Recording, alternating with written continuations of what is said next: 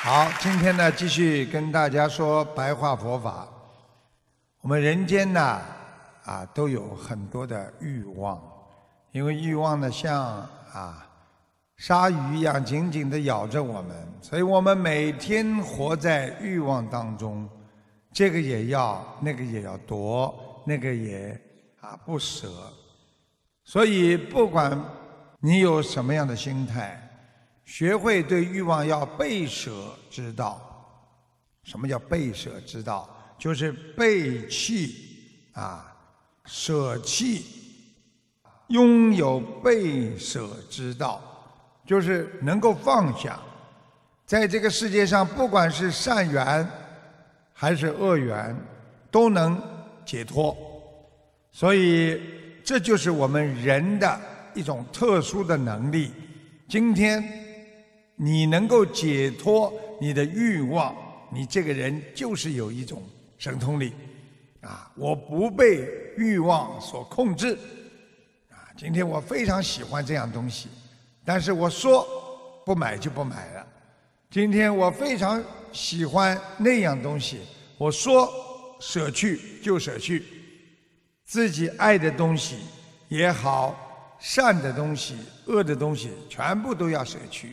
因为在这个世界上，生不带来，死不带去，尤其要学会舍去，啊，割舍自己的烦恼，啊，因为烦恼绕着你的心，让你放不下，割舍业力的纠缠，也是一种舍弃，啊，因为很多人不要以为，啊，好像欲望。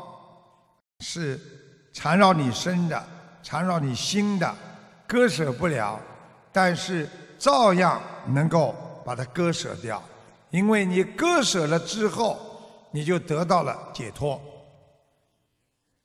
用什么方法来割舍？就是靠平时的修行。我们经常修行了，啊，拜忏了，有的时候得到高僧大德的加持了。啊，有这种加持力，你也能割舍。有的时候，一种智慧，就像很多人感情一样，解脱不了了。如果有一个智慧的长者跟你说：“啊，放下吧，这一切都是空的。想一想，几年之后，他还会再这样的啊，跟你在一起吗？”想一想，想通了，智慧了，慢慢学会了割舍。他修掉了自己的业障，所以这就叫你这个人就是有能力啊。所以有能力修行和无能力修行，其实都是一个恒心和一个金刚不坏之心。金刚不坏之心要有一定善的根源和因缘，因为有这些因缘的人，他能够感应不同的。菩萨啊，和佛和各种各样的护法，能够给他得到加持力。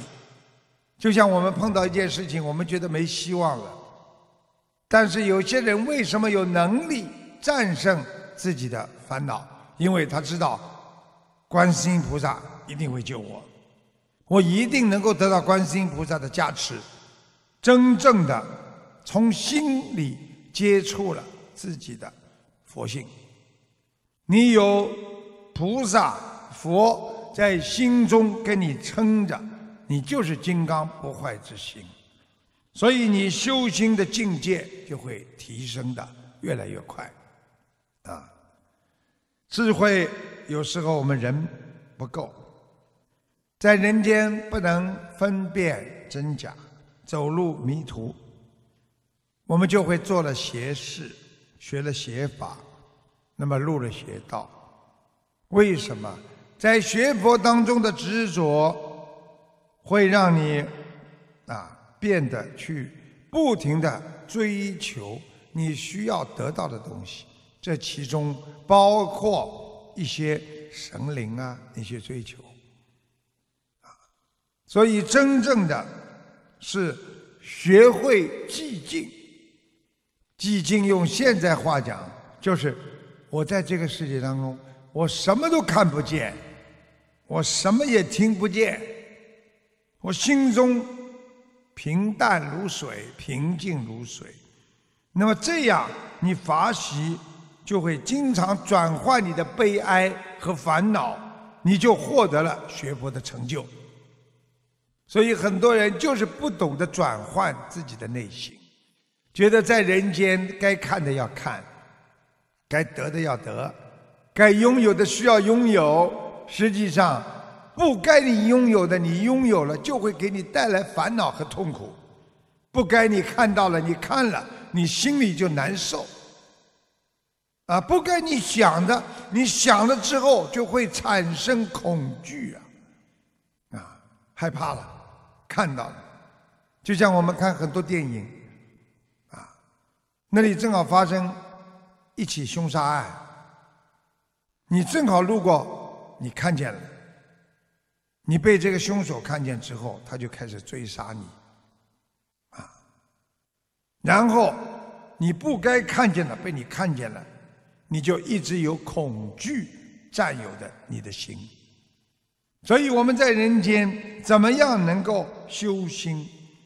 其实修心就是修到你的心宁静，修心就是修到你的心祥和，修心就是修到你的心不贪，修心就是修到你不执着和拥有内在的法喜。所以，真正能解脱的人，他是拥有法喜的人；真正能够解脱的人，他才是一生宁静和祥和的人呐。所以，我们经常说，佛与众生无二无别，佛就在我们心中。我们的智慧提高了，我们就是佛，所以不要以为佛离我们很远，佛就是我们心中的。用现在话就是我们的感应。你感应到佛了，在你心中了，跟你自己无二无别，那就是佛法界讲的一相。既然无二无别，那肯定是一相了。啊，什么叫三昧？就是用正定的认识法界一相，就是无二无别，让你明白佛与众生无二无别的真理。佛跟我们都是一样的，没有什么不一样，因为我们心中有佛，因为我们的阿摩罗氏当中有佛性啊，所以我们跟佛没有任何的。差别，这在佛教上就称为一相三昧，啊，一行三昧，啊，这是在佛教当中经常讲到的两个用词，一个是一相三昧，一个是一行三昧。也就是说，念佛心是佛啊，所以很多人经常说，你心中有佛的人，你一念佛，你心中就有佛。啊你看，很多人心中有魔，我一定要得到某一样东西，我的欲望驱使着我啊，不顾一切的想去得到人间的很多东西，包括感情啦、物质啊、名利呀。最后，你的心念撩魔，你的心就是着魔。所以，妄想是凡夫啊！啊，这师父告诉你们，什么叫妄想是凡夫？因为你乱想了，因为你不该想的去想了，啊，因为你想一想你就明白了，很明白的道理，但是你天天去乱想。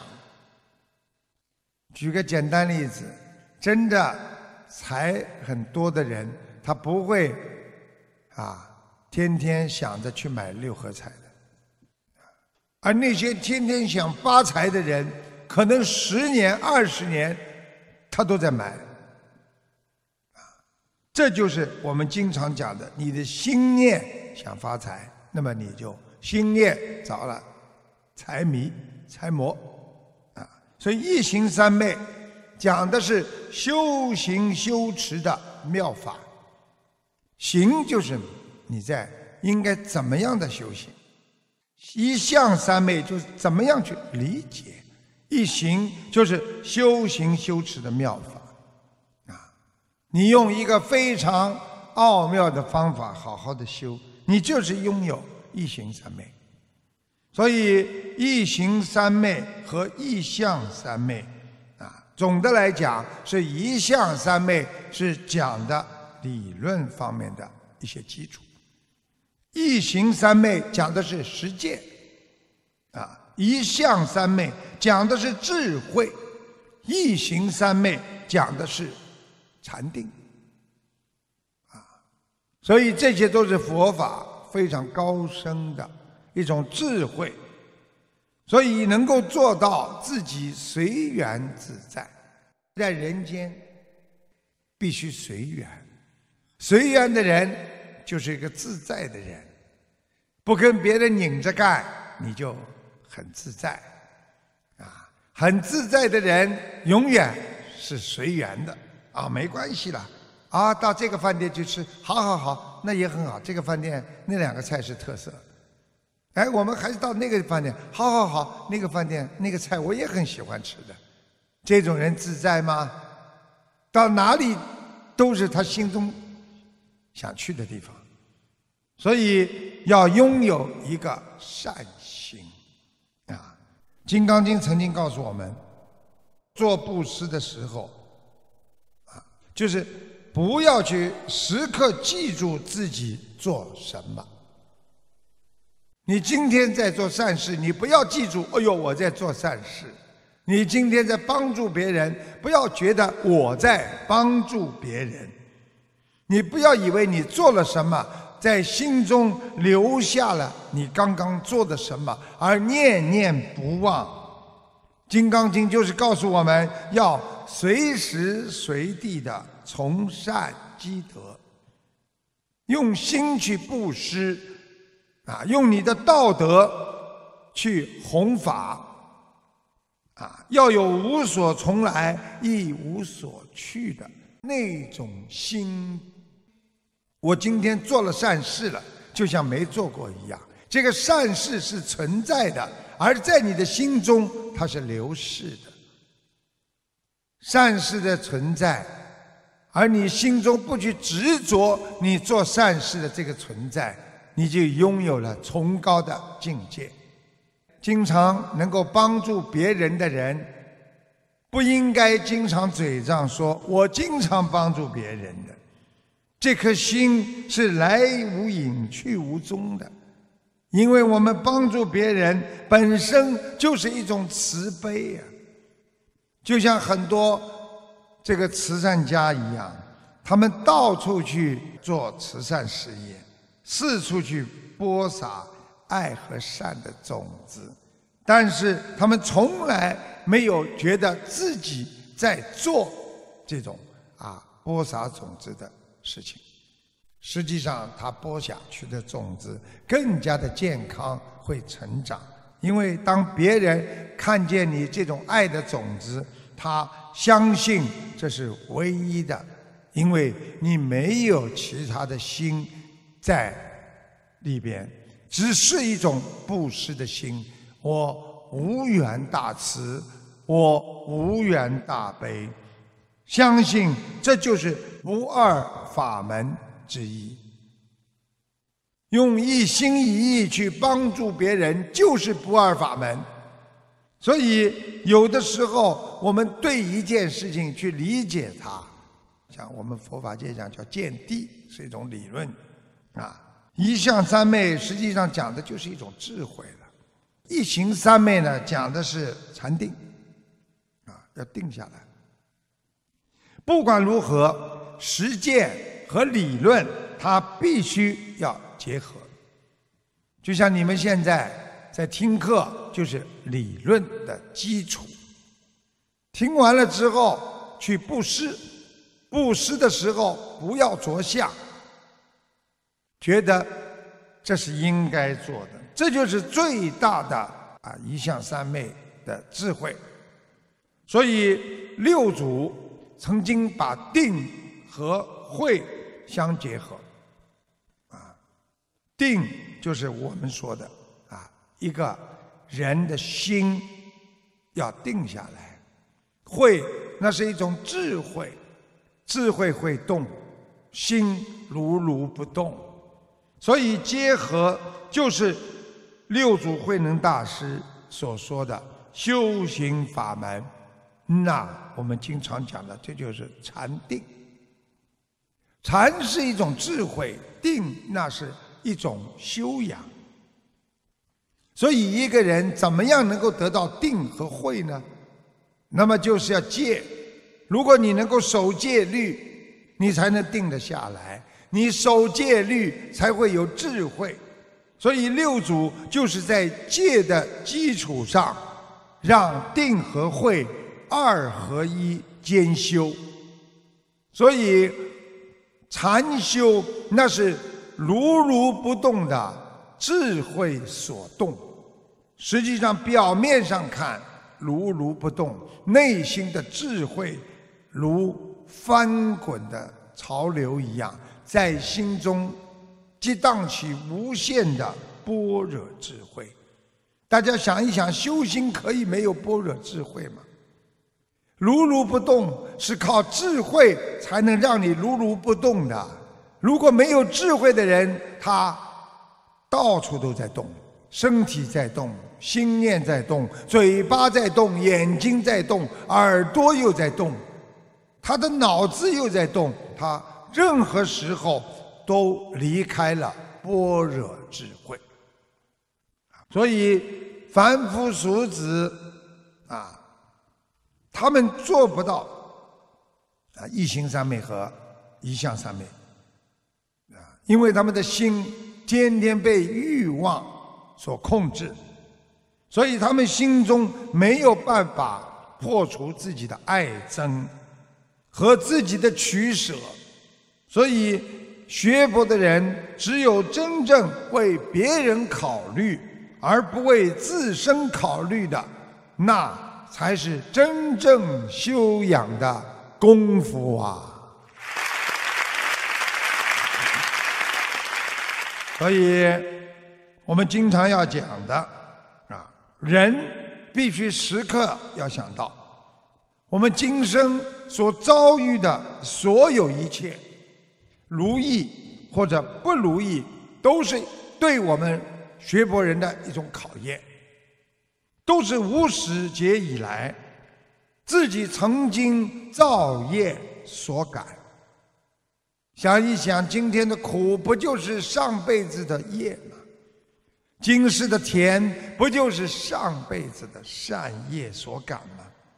所以在人间，当灾难和困难发生的时候，我们要学会无怨无悔的去接受它。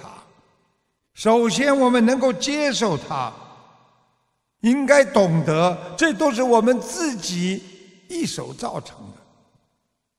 你今生的苦，你今生的快乐，就是你上辈子的因啊。所以，犹如一座大山，它怎么会成为大山的？它是常年累积的。那种堆上去的泥土石子儿，自己堆上去的一座山，业障山，它阻碍着我们在人间修行修行，学会接受这些业障和山的存在。业障的存在是不可避免的。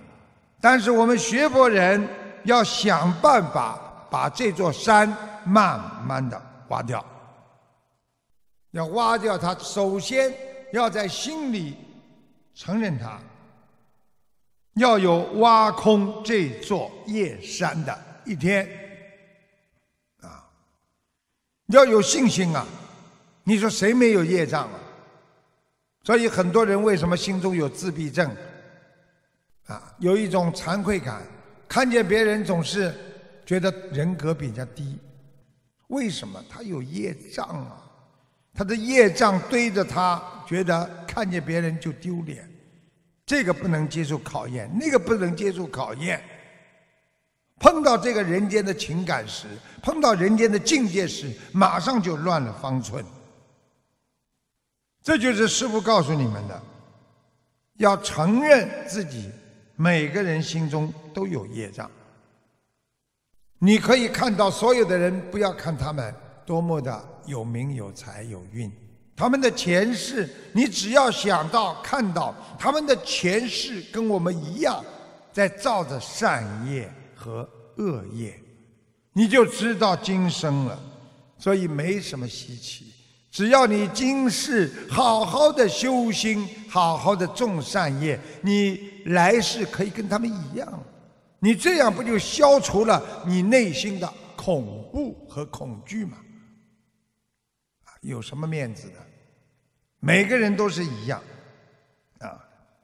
最可怕的就是很多人不承认自己身上有业，看不到自己身上的业障，总觉得别人是错的，自己是对的，那就是业上加业。所以，从无始无明以来，他非但不去发现自己的业障，去挖掉自己的烦恼，反而在自己的业山上堆积更多的啊共业或者众业或者自己的业障，得不偿失啊！就像很多人一样，越得不到越要闹。越闹越得不到，越得不到越要闹，这样不断的在业障当中接受着让别人和自己都不能接受的理念，去挖掘人生苦难中的苦难，去堆积不应该拥有的业障，这就是业重如山。